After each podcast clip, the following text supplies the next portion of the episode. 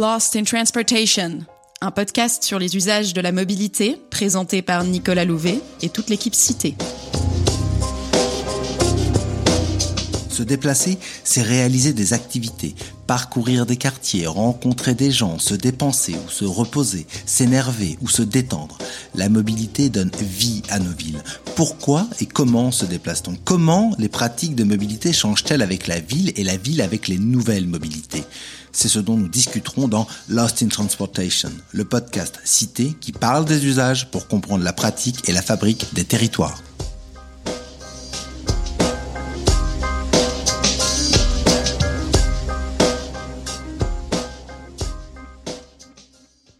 La mobilité rythme nos journées.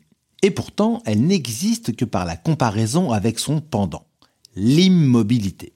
L'immobilité des tâches ménagères, qui prennent pourtant une partie substantielle de notre temps, l'immobilité des véhicules stationnés une fois arrivés à destination, et récemment, l'immobilité subie du fait de la pandémie de Covid-19. Cette nouvelle série de Lost in Transportation vous propose de réfléchir à cette immobilité aux enjeux qu'elle soulève et aux solutions à y apporter. Le premier épisode traitera, actualité oblige, du télétravail en confinement. Quel a été et quel sera l'impact d'une expérience d'immobilité forcée sur nos déplacements? Dans un deuxième épisode, nous aborderons le développement du e-commerce et de ses conséquences sur les déplacements urbains.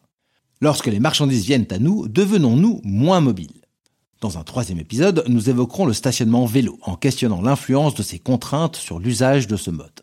Enfin, nous terminerons cette série en discutant de la place des voitures stationnées et immobiles en ville.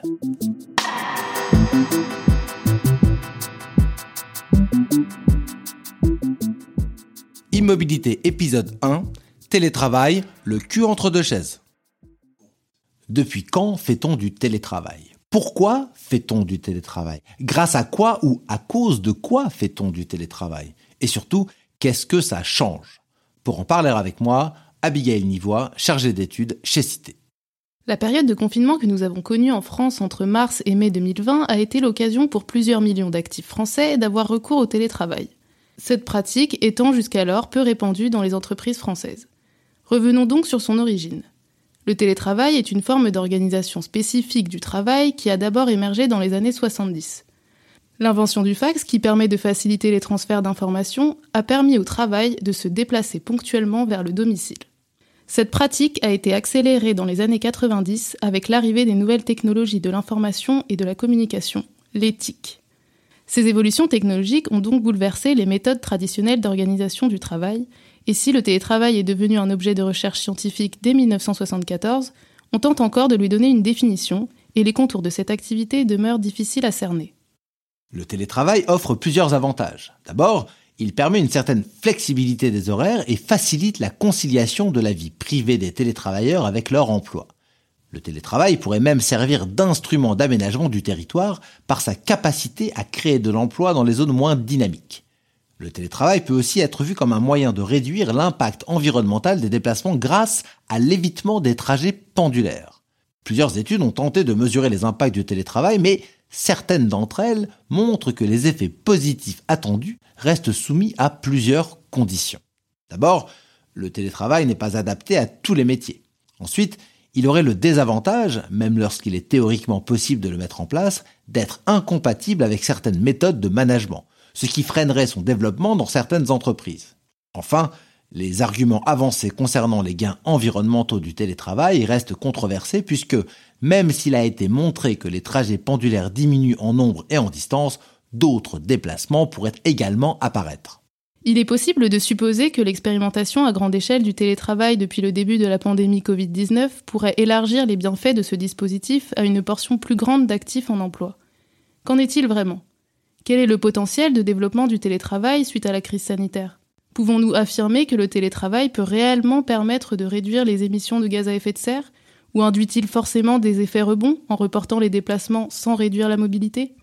Pour répondre à ces questions, Cité Bureau de Recherche a mené en 2020, avec le soutien de l'ADEME, une étude sur l'impact et la durabilité des changements induits par le confinement en tant que forme d'immobilité forcée. Quelles sont les caractéristiques du télétravail avant et pendant le confinement? Quel serait l'impact d'un développement du télétravail sur les déplacements? Les résultats de cette étude viennent apporter un éclairage sur cette question. Dans notre recherche, nous avons considéré le télétravail comme la possibilité de travailler à distance afin d'éviter un déplacement sur son lieu de travail habituel. Ainsi, par exemple, un enseignant qui corrige ses copies à son domicile n'est pas considéré comme étant en télétravail. Selon l'ADEME, avant le confinement du printemps 2020 et dans la plupart des pays occidentaux, le télétravail régulier ne concernait que moins de 15% des actifs. La pratique est donc assez peu répandue.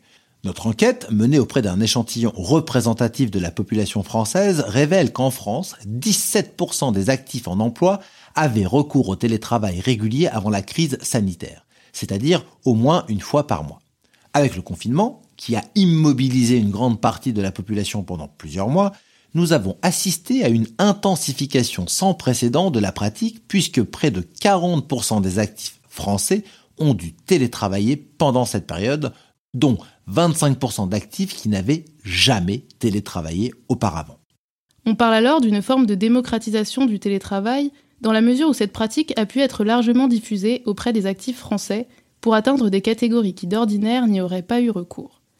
En dehors du contexte sanitaire, le télétravailleur type est un homme, cadre, habitant les grandes villes. Or, notre enquête montre qu'avec le confinement, la pratique a touché de façon plus importante que d'habitude les employés, les professions intermédiaires ainsi que les femmes et les habitants de moyennes et petites villes.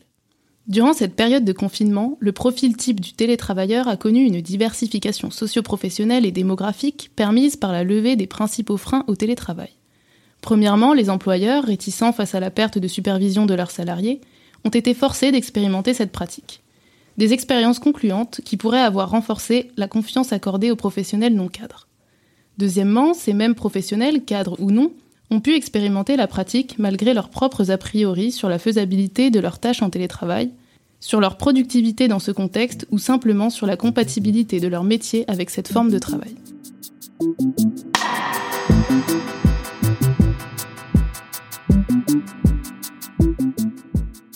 Confinement du printemps 2020 a donc permis de supprimer les principaux freins au télétravail et ainsi de diffuser la pratique auprès d'actifs au profil plus diversifié. Mais nous pouvons toutefois nous questionner sur les bénéfices de cette expérience forcée pour le développement du télétravail. Il semblerait déjà que le télétravail ait acquis une image positive chez les télétravailleurs réguliers habituels. D'après notre enquête, leur expérience du télétravail d'au moins une fois par mois en conditions normales semble convaincante, puisque 60% d'entre eux déclarent que le télétravail améliorerait leur gestion du stress, leur concentration et leur productivité. L'enquête montre aussi que le télétravail, plus souvent effectué au domicile, facilite les arbitrages entre sphère privée et sphère professionnelle, grâce à la souplesse des horaires qu'il accorde. Un point d'ailleurs particulièrement relevé par les femmes qui doivent plus souvent jongler entre les tâches domestiques et les tâches salariales. Hors confinement, les actifs habitués au télétravail le pratiquent en moyenne un peu plus d'un jour par semaine. Pourtant, dans plus de 70% des cas, ces habitués souhaiteraient avoir plus régulièrement recours à cette pratique bien que leurs conditions matérielles gagneraient, selon eux, à être améliorées. Faire plus de télétravail nécessiterait un investissement notable de la part des employeurs pour offrir à leurs salariés un espace plus fonctionnel et des outils adaptés au télétravail. Et dans le même temps, la mise à disposition d'une bonne ergonomie du lieu de travail pourrait inciter à y avoir plus souvent recours. Une boucle positive qui marque les prémices du développement du télétravail. Ces investissements pourraient être encouragés par la diffusion de la pratique suite au confinement. En effet, les primo-télétravailleurs, forcés de travailler depuis leur domicile pendant la pandémie de Covid-19, ont pu se faire un avis sur la pratique et sur leur volonté de la pérenniser à l'avenir. Notre étude montre que leur perception du télétravail est plus mitigée que celle des habitués, sans doute en raison du contexte sanitaire qui a pu perturber les conditions de vie au-delà du télétravail. Mais ils sont une majorité à considérer que la plupart des aspects de leur vie personnelle et professionnelle ont été améliorés ou du moins inchangés par le télétravail. Aussi, près de trois quarts d'entre eux s'imaginent continuer à télétravailler même après la crise sanitaire. Le télétravail expérimenté pendant le confinement suscite plusieurs espoirs chez les primo-télétravailleurs, notamment le fait de pouvoir économiser du temps de transport, de disposer d'horaires plus souples et de travailler dans un environnement calme. La perception des temps de trajet entre le domicile et le lieu de travail est un facteur qui différencie fortement les primo-télétravailleurs convertis à la pratique de ceux qui ne souhaitent pas continuer à l'avenir. Le télétravail promet effectivement d'éviter les trajets trop longs et le temps gagné à ne pas effectuer un tel trajet est un avantage particulièrement mis en avant chez les télétravailleurs. Aussi, les primo-télétravailleurs qui souhaitent continuer à télétravailler se distinguent par une forte proportion d'abonnés aux transports en commun. Ce qui signifie que l'utilisation fréquente des transports collectifs est un marqueur de l'intérêt pour le télétravail. Ce que l'on constate en fin de compte, c'est qu'on a des actifs qui pratiquent le télétravail de façon régulière, représentant 17% des actifs, dont la très large majorité souhaiterait en faire plus souvent, et on a de nouveaux télétravailleurs qui espèrent faire perdurer la pratique. Notre enquête montre que ces derniers représentent 18% des actifs. Donc, les actifs qui ont expérimenté le télétravail, que ce soit en conditions habituelles ou pendant le confinement, sont demandeurs. Il semblerait ainsi que depuis le premier confinement, le télétravail ait acquis un potentiel de pérennisation pouvant atteindre jusqu'à 35% des actifs français.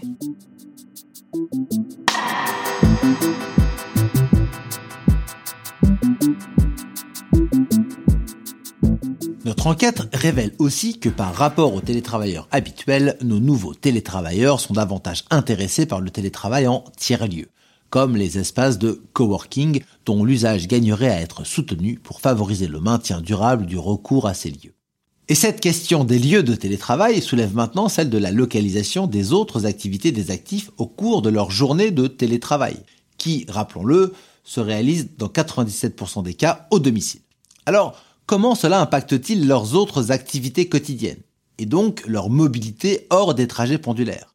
Les activités réalisées habituellement les jours de présence au bureau sont-elles effectuées aussi les jours de télétravail? Et les lieux de ces activités sont-ils différents suivant le contexte? La grande question est réduit-on vraiment sa mobilité lorsqu'on fait du télétravail?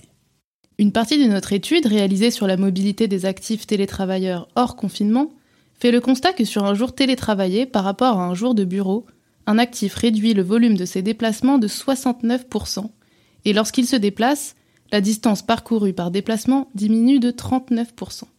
Tout d'abord, cela signifie que faire du télétravail permet d'éviter des déplacements. On l'a évoqué, ce sont principalement les déplacements domicile-travail qui sont évités. Mais cela concerne aussi d'autres déplacements tels que les trajets pour se rendre à une activité de loisir ou pour faire des achats. En temps normal, ces mobilités extra-professionnelles sont réduites de 50 à 60% les jours de télétravail. Il semblerait aussi que le télétravail ait une influence sur la réduction des distances parcourues. On peut donc parler d'une forme de relocalisation des activités, notamment pour réaliser des achats.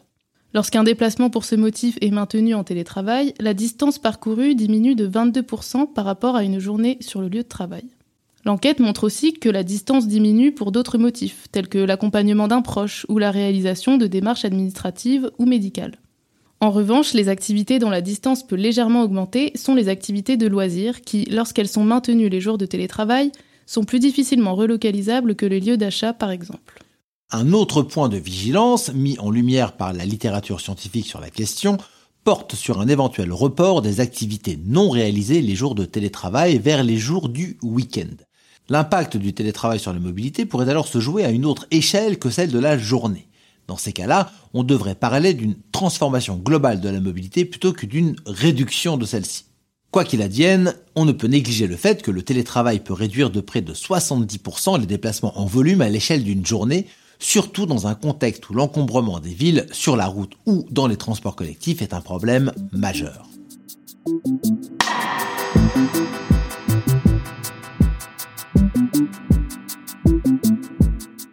Si le télétravail se développe grâce à la dynamique enclenchée par le confinement, pourra-t-on observer une diminution notable des émissions de gaz à effet de serre? Après tout, les télétravailleurs sont-ils ceux qui utilisent le plus leur voiture pour se rendre au travail? Le télétravail n'a-t-il pas pour effet de produire d'autres déplacements, voire des déplacements plus longs? Notre étude a mesuré une réduction quotidienne des déplacements automobiles de 1,7%, soit 2% des distances parcourues. En France, cela représenterait une diminution de 1,3% des émissions annuelles de CO2 rejetées par les voitures. À première vue, ces chiffres sont faibles compte tenu des attentes fortes liées au télétravail sur l'environnement. Néanmoins, rares sont les mesures qui disposent d'une telle acceptabilité sociale tout en atteignant de tels niveaux d'effets positifs et sans nécessité d'investissement onéreux. Nous avons vu que le télétravail est une mesure très demandée par les actifs l'ayant expérimenté et qu'une généralisation de ce dispositif pourrait réduire les déplacements effectués aux heures de pointe, non seulement sur le trafic routier, mais également dans les transports en commun souvent saturés. La simultanéité des mobilités, c'est-à-dire le fait que tous les actifs arrivent et quittent leur travail au même moment, pourrait être atténuée grâce au télétravail. Ce phénomène pourrait limiter la congestion et améliorer le confort dans les transports collectifs des zones urbaines denses. Les bénéfices de la généralisation du télétravail à l'avenir pourraient toutefois s'accompagner d'effets rebonds, notamment l'éloignement progressif des lieux de résidence des ménages à leur lieu de travail. En effet, si le télétravail est aussi apprécié, c'est également parce qu'il offre de nouvelles possibilités de choix résidentiels ou d'emploi aux salariés. Notre enquête révèle que dans les aires urbaines de 100 000 à 500 000 habitants, plus de la moitié des potentiels nouveaux télétravailleurs seraient prêts à choisir un lieu de résidence plus éloigné de leur emploi, et même avec le télétravail, cet éloignement n'exclut pas un accroissement des mobilités physiques. Par conséquent, le télétravail peut induire un risque d'étalement urbain au profit de la voiture particulière dans les aires urbaines moyennes. En revanche, dans les grandes aires urbaines, en dehors de celles de Paris, les télétravailleurs sont très peu motorisés, et il n'est pas illusoire d'imaginer que ces futurs télétravailleurs tendent à se démotoriser avec le temps. Il existe donc des différences territorialisées associées à la généralisation du télétravail. Quoi qu'il en soit, le télétravail produit à la fois des bénéfices liés à la mobilité, par la réduction de la congestion, des émissions de polluants et l'amélioration du confort, et des bénéfices sociaux sur des choix résidentiels reconnus comme améliorant la vie quotidienne. Le télétravail peut alors être vu moins comme une solution au réchauffement climatique parce qu'il réduirait drastiquement les émissions, mais plus comme une mesure garantissant une meilleure qualité de vie aux urbains, d'un point de vue professionnel comme personnel. La crise du coronavirus a rendu possible l'expérimentation du télétravail à grande échelle, mettant en lumière son potentiel de développement et son impact positif, mais différencié sur les territoires. Cette immobilisation des actifs pourrait avoir déclenché une transformation de leur mobilité à l'avenir, mais elle pourrait aussi s'accompagner de changements dans les modes de vie en général. C'est ce que nous verrons dans le prochain épisode sur les pratiques du e-commerce. Vous pouvez retrouver toutes les références sur l'impact du télétravail sur la mobilité et les modes de vie dans la description du podcast. On se retrouve dans un mois pour un nouvel épisode de Lost in Transportation. D'ici là, n'hésitez pas à nous rendre visite sur notre blog. À bientôt!